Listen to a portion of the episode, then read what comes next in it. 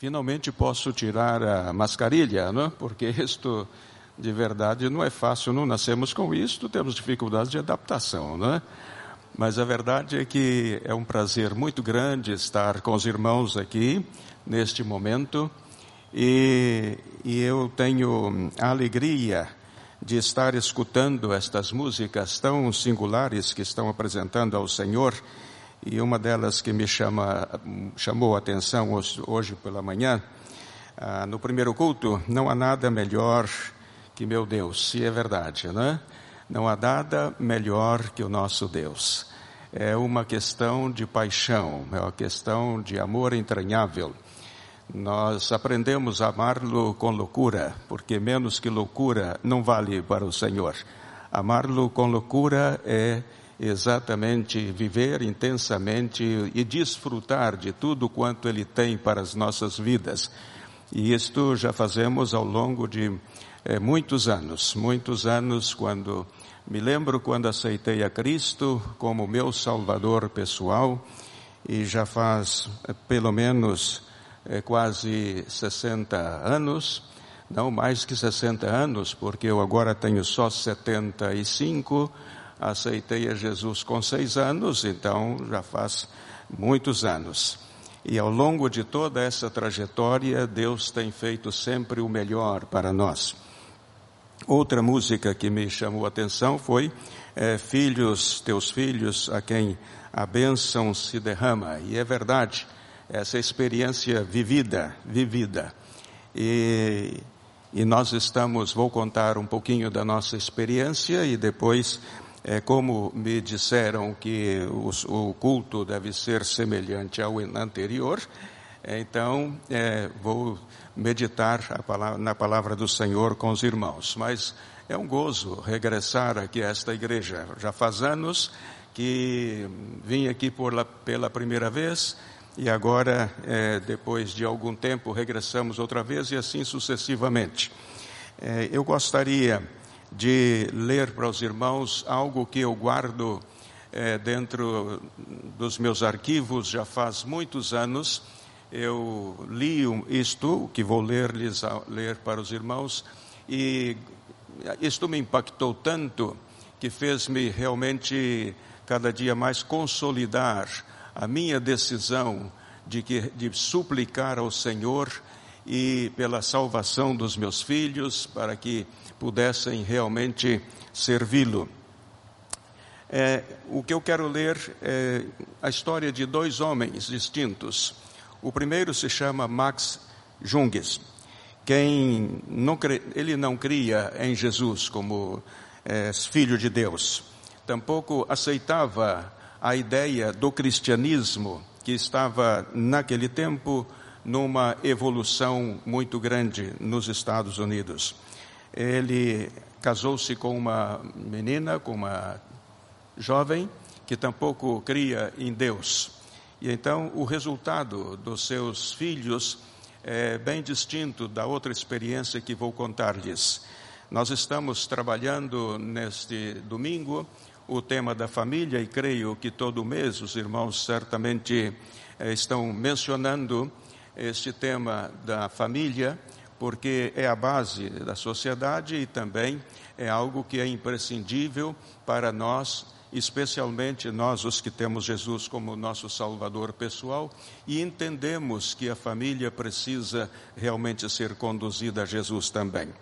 É, este Max Junques, com sua esposa, é, de um, depois de um cuidadoso estudo é, sobre a sua vida, chegaram, chegaram à seguinte conclusão é, esses dois, esse casal produziu como descendentes 1026 pessoas, 20, 1026 pessoas. É, 300 deles é, morreram, morreram muito, muito cedo, muito cedo. É, 100 dessas pessoas, fruto deste matrimônio, é, 100 foram é, presos por causas diversas. 109 pessoas se entregaram ao vício e valendo-se também do prazer carnal. 102 pessoas é, se dedicaram a beber, se deixaram levar pela bebida e se tornaram alcoólicos. E toda a família custou aos cofres dos Estados Unidos cerca de 1 milhão e 100 mil dólares. Pero a segunda família é a de Jonathan Edwards, é um cristão realmente que buscou viver a sua vida intensamente com o Senhor.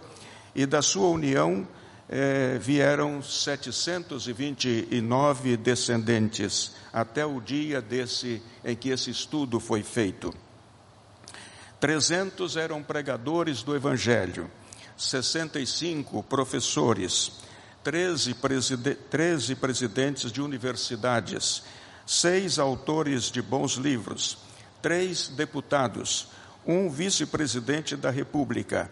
Esta descendência não custou nenhum dólar aos cofres públicos. Vejam a diferença do que faz Jesus. Jesus é a maravilha que se pode imaginar e ele realmente está sempre com seus olhos postos sobre as nossas vidas. É, eu quero também comentar um pouco é, sobre o privilégio que eu tive. Eu nasci num lar genuinamente cristão. Meu pai era pastor também. É, da, da, nossa família, nós temos é, pelo menos três obreiros, não é? E Deus chamou o meu irmão para o ministério, é, depois a minha irmã também para as missões nacionais, ele em missões locais, minha irmã em missões nacionais e eu em missões mundiais. Então, este foi um pouco da nossa história. Mas a verdade é que eu tive o privilégio, como disse na vez anterior, de formar parte daquele grande movimento de renovação espiritual que houve no Brasil e que causou algumas divisões, mas que surgiram também grupos bastante comprometidos com Jesus a partir dali. E então, eu, tinha, quando tinha já os meus eh, 16 anos, eu antes era presidente da, da, dos, da União Intermediária, depois os, adultos, os, os jovens, depois eh, fui também é, presidente da Associação da, da, dos Jovens da Capital e também secretário da Estado, do Estado do Paraná, etc. Todas essas coisas aconteceram comigo. Então, Deus foi cuidando da nossa vida.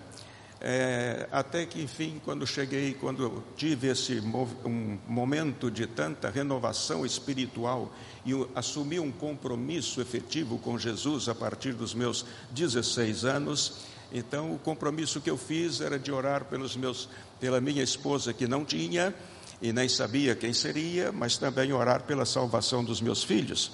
Tampouco sabia quantos seriam, mas a verdade é que, a partir dos 16 anos, assumi esse compromisso com Deus de levantar-me sempre pela madrugada para orar por, pela minha família e pelos meus filhos. E isto foi ao longo dos anos e de repente um dia consegui encontrar aquela que seria a mãe dos meus filhos. Ela já estava no seminário, etc. E então eu tinha feito um propósito diante de Deus de é, fazer-lhe pelo menos umas quatro perguntas para saber se era indicada por Deus. Eu era o líder dos jovens do Paraná e tinha, podia ter alguma dificuldade para discernir quem era quem.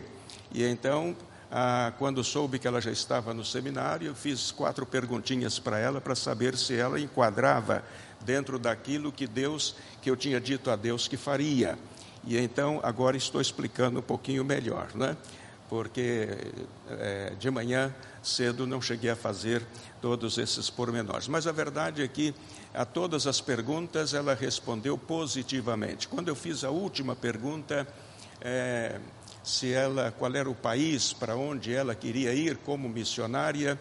Eu não aceitaria casar com uma pessoa que não tivesse a vocação missionária. E eu já naquele tempo já tinha 19 anos, já estava me preparando para é, pensar na obra missionária.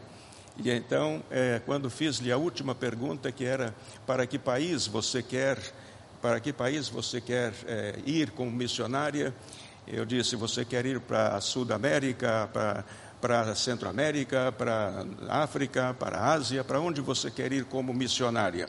E ela disse: Não, eu quero ficar aqui mesmo em Sudamérica. E eu, eu falei, mas para que país? Ela disse, eu quero ficar ou no Uruguai ou para o Paraguai. Bom, então eu disse, essa aí é a vítima, não é?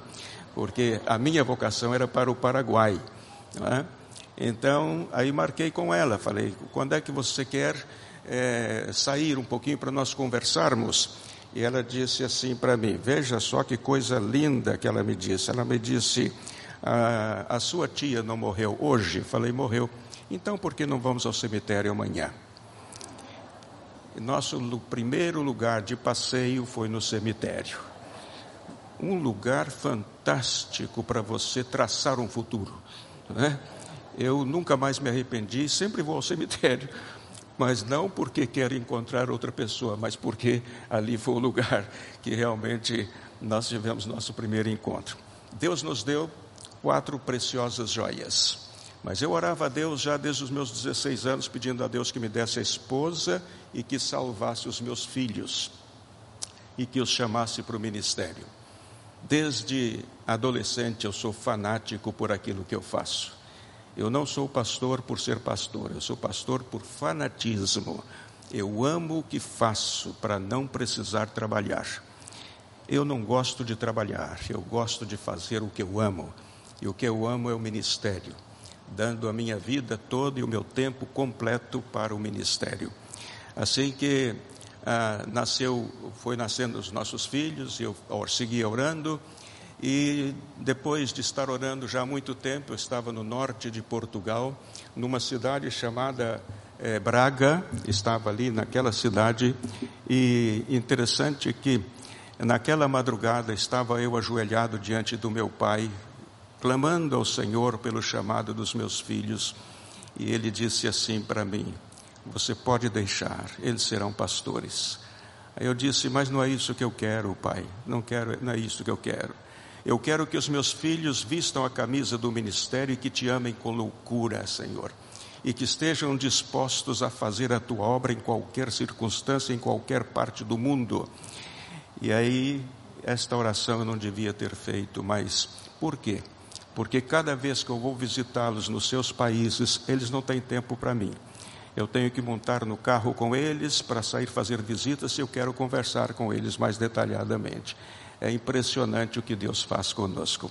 Mas eu louvo a Deus pela família que eu tenho.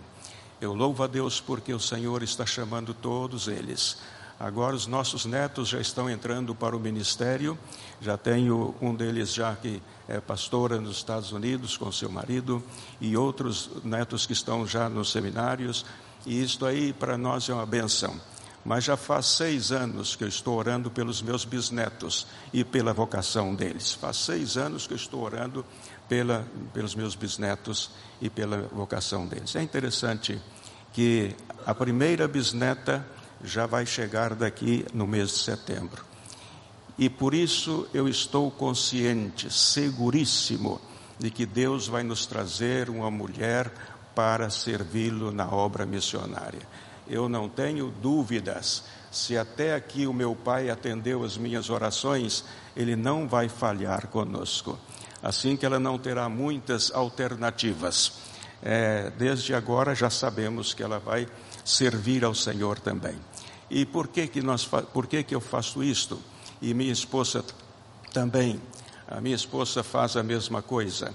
Por que, que fazemos isto? Fazemos isto porque desejamos que a nossa família seja realmente um instrumento de bênçãos nas mãos do Senhor e que vivam, que eles vivam, os nossos filhos, netos e bisnetos, para o Senhor, para ajudar na proclamação do Evangelho.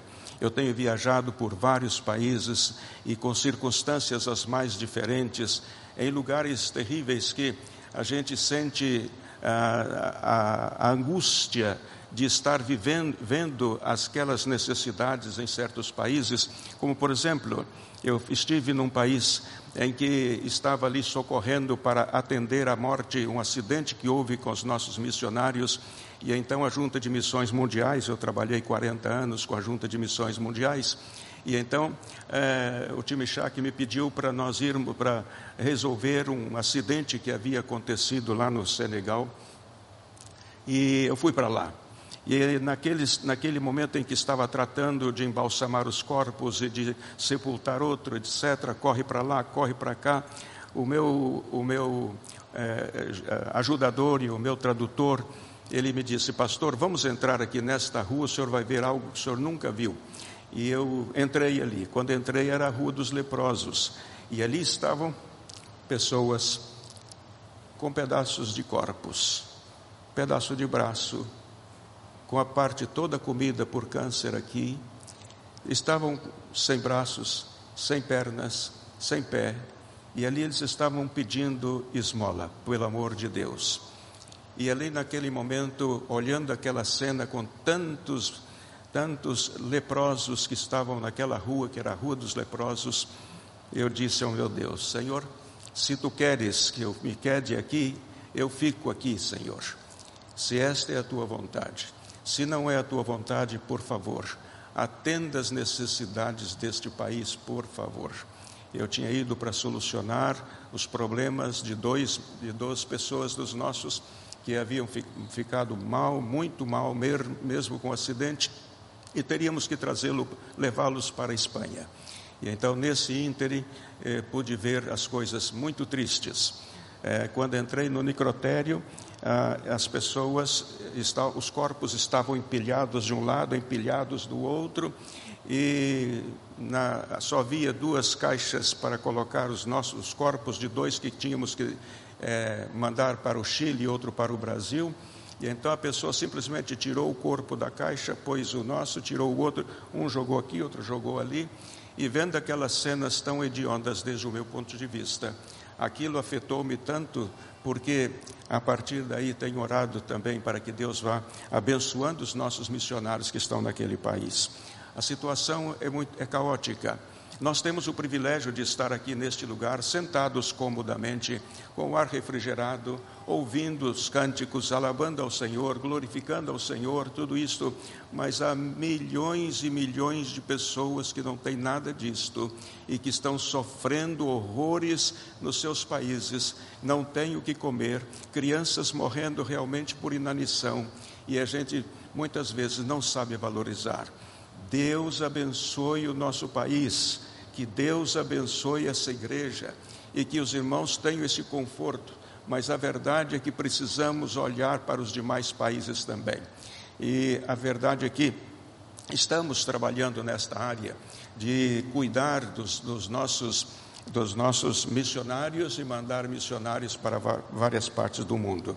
Eu sou presidente de uma fundação vinculada ao governo de Espanha e nós temos ali uh, este, este trabalho de uh, envolver uh, as pessoas com a evangelização mundial e o cuidado com as pessoas que estão vivendo em situações críticas.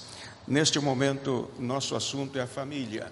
E eu quero dar dei o tema para a nossa meditação breve, este tema: família, centro de formação moral, social e espiritual.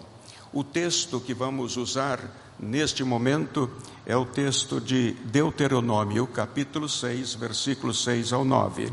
Eu vou ler para o que tenho aqui. Há, muitas versões diferentes, mas eh, eu estou usando a versão mais tradicional.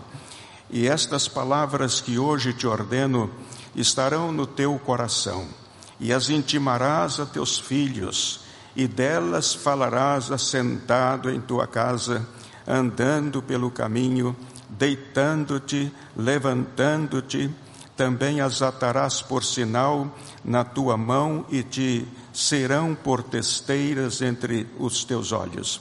E escreverás nos umbrais da tua casa e nas tuas portas. Que coisa linda esta, este texto de Deuteronômio. Nós estamos vivendo realmente dias muito preocupantes e até desesperadores com relação à família. A família está passando por uma crise sim, sem precedentes na nossa história recente. O inimigo tem conseguido realmente se infiltrar no seio das mais nobres famílias e inclusive conseguindo destruir essas famílias com as suas, com as suas orientações e ensinamentos. É, muitos, muitas vezes as pessoas estão sendo induzidas pelo próprio inimigo a criar problemas nos seus lares e a ter dificuldades, eh, confrontações, eh, agressões verbais e chegam até a raia da agressão física. As famílias estão sofrendo. As famílias do, de, dos nossos irmãos também, dos crentes, em alguns momentos passa por essas mesmas situações ou algo semelhante, quando não se reúne para estar diante do Senhor diariamente. O culto doméstico, a reunião para estudar a Bíblia juntos, apartar um momento para estar a sós com o Senhor, isto foi o que nós fizemos com os nossos filhos ao longo de todos os anos e deu resultado porque eh, o Senhor falava ao coração de cada um deles. Nós tínhamos o nosso hábito do culto doméstico todos os dias, desde que nasceram, quando, antes de nascer, minha esposa e eu fazíamos, para que clamássemos ao Senhor e que Deus nos desse o privilégio de ter filhos salvos e redimidos por Jesus, porque para mim, na minha mente, passava este pensamento: será um drama, uma dor muito grande eu ter o meu nome escrito no livro da vida e os meus filhos irem para a perdição eterna. Isto dizia ao Senhor, por misericórdia, não deixe que isto passe na minha família, Senhor. E entre lágrimas lhe dizia, Senhor, por misericórdia, salva os meus filhos e chama-os para o ministério. Você já parou para pensar como anda a sua família? Qual é a sua relação com a sua esposa e com seu marido? Qual é a relação com seus filhos? Você os trata com carinho e com amor, você leva-os a estudar a palavra de Deus, você separa um momento para você dedicar aos seus filhos, para que eles conheçam a Jesus. Você já teve a, a iniciativa de ensinar a palavra de Deus, a Bíblia, para os seus filhos. Aqui no Brasil tinha, não sei se ainda tem, um livro chamado Horinhas com Deus. Esse livro que nós usávamos na nossa casa há muitos anos atrás, fazendo o nosso culto doméstico e com isso levamos os nossos filhos a Cristo Jesus. E eles, graças a Deus, cada um no seu lugar, está desenvolvendo a sua obra e agora a gente vê os filhos dos nossos filhos e os nossos bisnetos que também virão já com a coisa andando bem e serão discipulados e orientados na palavra de Deus. Nós sabemos que o diabo sabe que se conseguir destruir a família, a família dos filhos de Deus, muitas vezes, se ele conseguir destruir a família, ele vai afetar grandemente a igreja, o reino do Senhor. Uma igreja cujas famílias não estão realmente sintonizadas com Jesus tem a tendência de perder alguns dos seus membros. O diabo sabe, ele conhece os nossos objetivos, os nossos ideais, ele sabe que o desejo do nosso coração é a felicidade dos nossos filhos aqui e na eternidade com Jesus. Nós sabemos que a família é um centro restaurador também. Pergunta-se algumas vezes como restaurar os valores morais da humanidade no contexto em que estamos inseridos. Como fazer isto? Como soerguer o homem do caos, colocando em um lugar determinado, origina, origina, originalmente é, estabelecidos por Deus? A resposta é clara, a resposta é muito simples. A restauração dos valores morais da humanidade e o surgimento ético e o soerguimento ético do, do homem está começa na família, na família que começamos. Quando nós nos eh, damos atenção e buscamos dar prioridade das prioridades à nossa família, então sim, seremos instrumentalizados por Deus para conseguir levar os nossos filhos a entender o plano de salvação e, e, a, e a bênção que ele poderá ser, sendo instrumentalizado por Deus para a sua glória e para a expansão do seu reino. Uh, o trabalho de entalhe do caráter do indivíduo realizado pelos, pelos pais é fundamental para a mudança de direção da própria sociedade em que estamos inseridos. Ah, tudo, a igreja é formada de famílias, a sociedade de famílias, assim que são, se não cuidamos da nossa família, o que teremos ser, é, é, é, respostas negativas e, inclusive, podemos até perder os nossos filhos. Vivemos dias tenebrosos, pero terríveis. As influências da maldade, do maligno é muito grande atualmente. As famílias estão a ser esfaceladas, dilaceradas. Eu tenho acompanhado e tenho viajado por tantas partes do mundo e vejo como as famílias estão sendo afetadas profundamente e choques de personalidade entre os pais e choque com os filhos também. Consequentemente, os grupos de serviços da sociedade e até a igreja têm sofrido algumas alterações na sua vida, no seu contexto diário, nas suas finalidades, porque as famílias não estão bem. Não estão bem. Eu não sei quantas pessoas aqui que estão neste recinto estão levando muito a sério o tema dos seus filhos, dos seus netos, da sua esposa, do seu marido. Isto é fundamental amor por em cima de todo, mas amor a Cristo em primeiro lugar e, consequentemente, Jesus vai fazer-nos entender e consciencializar-nos na responsabilidade que temos como pais, como mães e como filhos. Esta é uma realidade. Nós é preciso que se faça alguma coisa.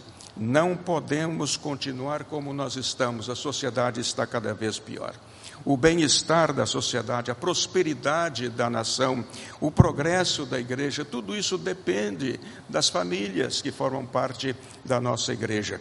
Uma família bem estruturada, uma família que realmente responde aos anseios do coração do Senhor, sem dúvida exercerá uma influência benéfica e determinante na sociedade. Aquele que é o membro da igreja aqui é o membro da igreja ali. Aquele que tem consciência do seu dever para cumprir com, com o contexto em que está inserido é aquele que vai estar lá também. É assim. Se nós forjamos famílias realmente responsáveis e que amem a Jesus por em cima de todo, a própria sociedade será grandemente beneficiada com a nossa vida. Uma família desestruturada prejudicará, sem dúvida nenhuma, o contexto em que ela está é, inserida e a sua influência vai ser negativa. Assim que é importante que nós tenhamos isto no nosso coração como filhos de Deus.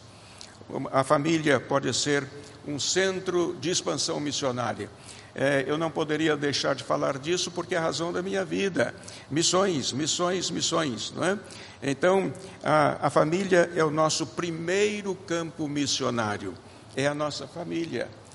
Como disse anteriormente, de que me vale ganhar o mundo inteiro se eu vou perder os meus?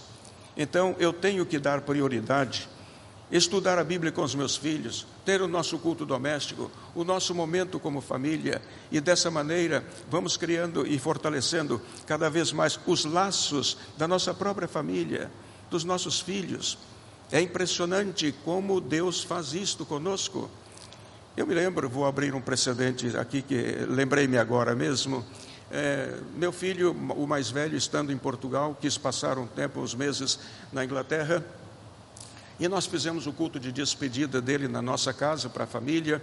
E eu me lembro dos meus filhos pequenos abraçando o seu irmão mais velho, pedindo-lhe perdão, dizendo-lhe que o amava muito e que ele perdoasse qualquer coisa que tivessem feito. Todos eles abraçados, os quatro juntos, e eu olhando e chorando, vendo como Deus havia unido os nossos filhos. É o culto doméstico, é o culto doméstico unindo a família. Ele foi só por uns meses. Quando regressou, veio para o seminário e aí nós estávamos orando. Veio para o seminário, não, voltou ao Brasil para fazer psicologia. A minha esposa me disse: Nós estamos orando tanto para que ele seja um pastor e ele vai fazer psicologia. Eu disse: Meu bem, não se preocupe, nós sabemos em quem, em quem estamos confiando. Fazer psicologia não tem nada a ver né, com respeito ao ministério. Eu mesmo tenho isso. Mas a verdade é que a preocupação da minha esposa era que ele desse prioridade a isto e não ao ministério. Um ano depois, ele disse, me chamou e me disse: Papai, eu estive orando e Deus disse para mim para eu deixar tudo e ir para o seminário. Eu falei, meu filho, isso o papai já sabia há muito tempo que você faria isto, porque Deus já havia dito para o meu coração. Assim que Deus sabe o que faz. Você, seus filhos podem é, servir ao Senhor nas diversas áreas profissionais, em qualquer circunstância, mas o importante é que tenham Jesus, o importante é que sejam servos do Senhor, porque serão bons profissionais, vão honrar a Jesus no exercício das suas profissões, e isto é realmente o mais excelente. No meu caso, é porque a obsessão era o ministério. O Senhor nos confiou um trabalho mais desafiador e tremendo de que levar a nossa, não nos confiou outro mais importante do que levar a nossa família a Jesus. Portanto, queridos, é, resta-nos conhecer é, que reconhecer que a nossa tarefa como pais, como mães, é imprescindível para os nossos filhos. Nós teremos os filhos que quisermos ter, se realmente cumprimos com as determinações do Senhor. Deus abençoa o papai, Deus abençoa a mamãe. Ele cuida de nós e Ele cuida dos interesses do nosso coração. E se nós queremos que os nossos filhos conheçam a Jesus e que estejam à disposição de Jesus, muito mais interesse vai brotar no coração de Deus de atender-nos. É, nós, os adultos, hoje, somos os jovens de ontem, sabemos a importância dos nossos lares na vida dos nossos filhos. Sabemos como anda o seu lar, qual é a relação que você tem com seu marido e qual é a relação que você tem com a sua esposa. Há respeito mútuo, há respeito mútuo. Se não há respeito mútuo, vão ter problemas sérios. Por isso, minha sugestão: ajeite-se, consigam estabelecer uma relação de harmonia, visando o benefício dos seus próprios filhos. Ninguém quer que o seu filho seja um criminal, Ninguém quer que seu filho, seu filho seja um ladrão, ninguém quer que o seu filho seja mal educado. Se todos temos interesse de dar-lhes o melhor, comecem pela palavra de Deus, comecem pelo culto doméstico, comecem pela, eh, pelo respeito mútuo e estudo da palavra, e os irmãos vão ver os resultados que são magníficos. Nós não somos, a minha família não é especial para nada, somos como uma família como todas as demais o, o, o tema é que preferimos dar importância prioritária à salvação e à vida cristã genuína dos nossos filhos. Muitos, muitos desejam realmente uma vida melhor. A família pode ser um centro de formação ou um centro de deformação. Um centro de formação ou um centro de deformação. Muitos desejam uma vida melhor, mas não conseguem porque estão fragilizados no seu emocional. Quando o filho sai de um, lugar, de um lar que está desestruturado, ele tem algumas dificuldades para se recompor emocionalmente e desenvolver sua, sua profissão. É por isso que é, temos que ter é, coragem, coragem de cortar com o cordão umbilical é, a, temos que ter coragem para cortar esse cordão umbilical, mas continuar servindo ao Senhor, porque temos que fazer isso. É a vida é assim. Há famílias que são terríveis centros de deformação moral, social, psicológica e espiritual. É impressionante. Eu tenho visitado muitas famílias, é, todo o tempo atendendo famílias e a verdade é que encontramos famílias que são realmente centros de deformação dos seus filhos. E isto é preciso ser corrigido. E nós, como crentes, sabemos que temos o nosso padrão de conduta. O nosso padrão de conduta é o Senhor Jesus. Ele é o nosso modelo que devemos seguir. Se o fazemos, então sim, nós poderemos ser instrumentalizados como fonte de bênção para os nossos filhos e os nossos netos. Queridos, família, encontramos famílias que conseguem amesquinhar o intelecto dos seus próprios membros, eh, embotando os seus filhos e os seus membros da família. É impressionante. conseguem inclusive fragilizar o organismo, debilitando o físico dos seus filhos e o espírito dos seus filhos. Temos visto todas estas coisas. Quantos colhem hoje na vida adulta frutos amargos de uma péssima semeadura feita pelos seus pais na juventude, na adolescência? Quantos? Quantos colhem isto hoje? É interessante que esse quadro precisa ser revertido. Nós estamos falando à Igreja de Jesus. Nós sabemos e, e, e presumidamente entendemos que todos aqueles que têm Jesus devem buscar um padrão de conduta que seja singular e concomitante com a própria palavra de Deus. Esse trabalho, não há dúvida nenhuma, é em grande medida é, dos pais. Os pais têm que fazer isto. Eles podem oferecer aos seus filhos os fundamentos de uma vida feliz. Os pais, nós podemos oferecer aos nossos filhos isto podem e devem é, forjar o caráter dos seus filhos à maneira da palavra, com forças para resistir às intempéries da vida e os problemas da vida. É, é preciso que saibamos que a missão, a missão da família, vai muito além dos próprios membros da sua família e se projeta na comunidade. A comunidade em que está inserida uma família genuinamente cristã sempre é abençoada, porque ali está um núcleo de Deus, um, um, um templo de Deus, uma igreja de Deus na, num templo da família. E isto pode ajudar a transformar a nossa sociedade em que estamos inseridos. A vida cristã deve ser como uma carta aberta, uma carta aberta para o mundo, onde se pode ler as excelências do verdadeiro cristianismo e as excelências dos verdadeiros princípios de vida social, moral e espiritual.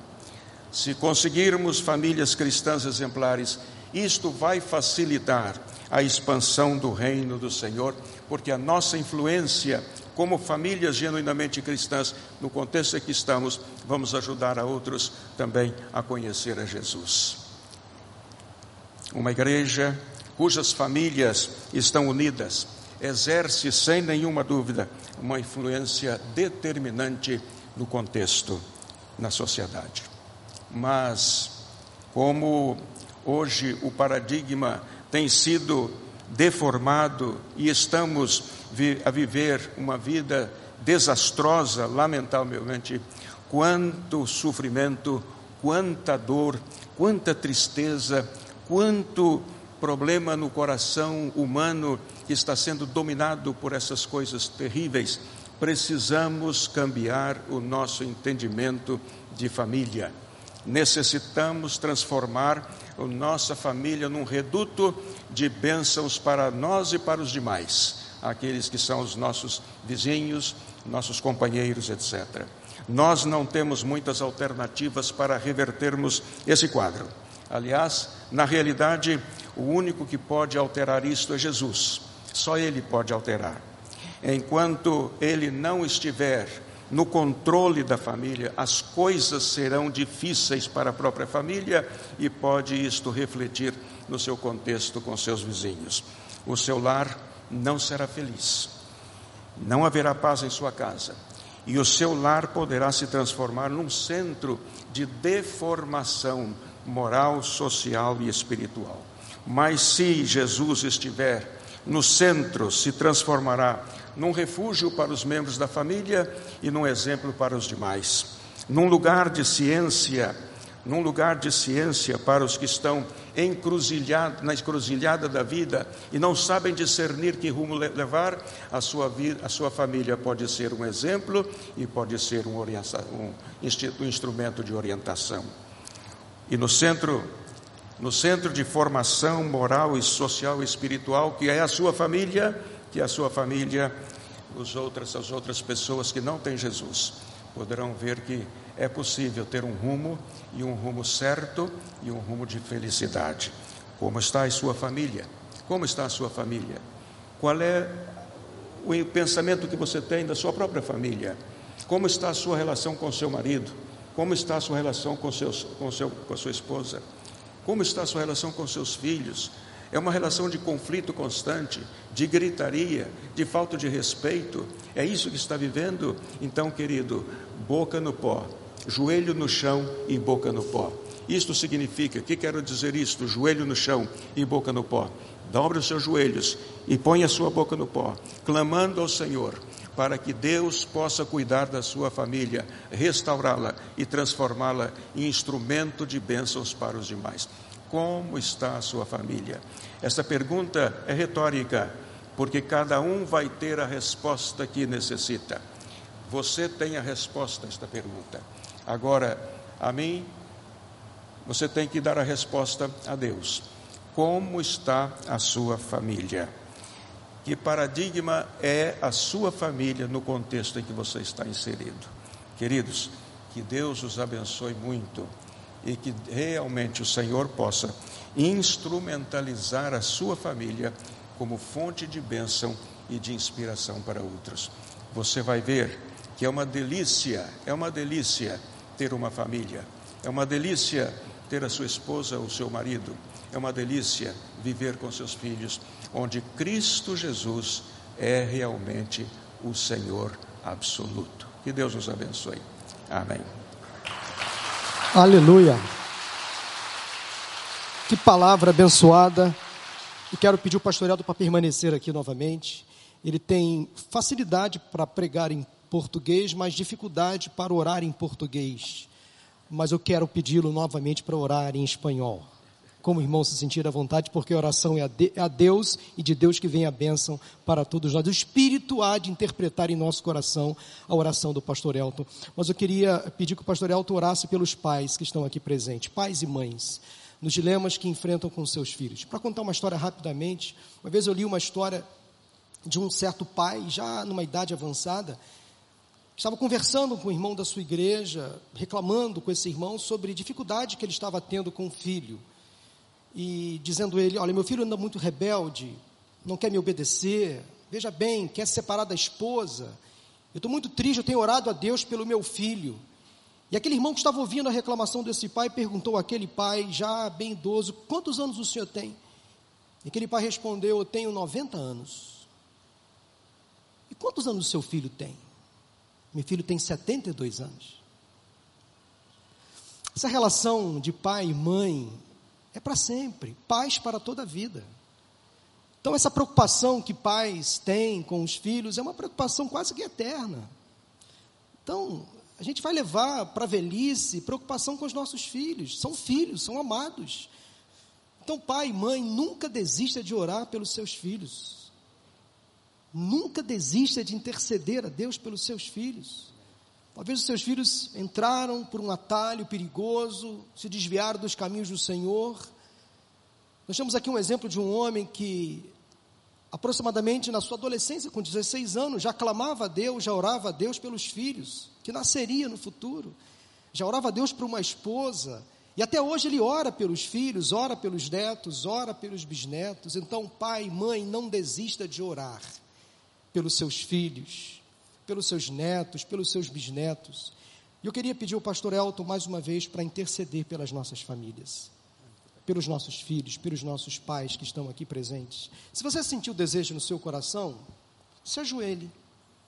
Fique sentado ou em pé, como o Espírito Santo falar com você neste momento. Mas se há um clamor hoje no seu coração, pelo seu filho, pela sua filha, nesse momento nós vamos orar com o pastor Elton. Santo, santo, santo eres tu, Padre. Gracias porque tu nos has hecho filhos tuyos. Alabamos a tu nome, Senhor, desde lo mais profundo de nossos corazones, porque tu has sido misericordioso, um Padre carinhoso de uma maneira muito especial. Papá, te agradecemos de verdade por todo o que tu estás fazendo em nós e através de nós. E neste momento quero suplicar-te por estas famílias que estão de rodilhas e outras sentadas. Graças, Padre, porque estão aqui em tu tabernáculo. Graças porque uh, conhecem tu palavra e sabem a enseñança que ela transmite sobre as famílias. E por isso queremos suplicar-te, Padre, para que tu bendigas cada família em particular. Se há algum roce, se há algum problema entre padres e hijos, marido e mulher, por misericórdia, Senhor, trabalha seus corações, haz-los entender que tu vontade é que sejam felizes. Tu has inventado o el matrimônio exatamente porque tu queres que seamos felizes.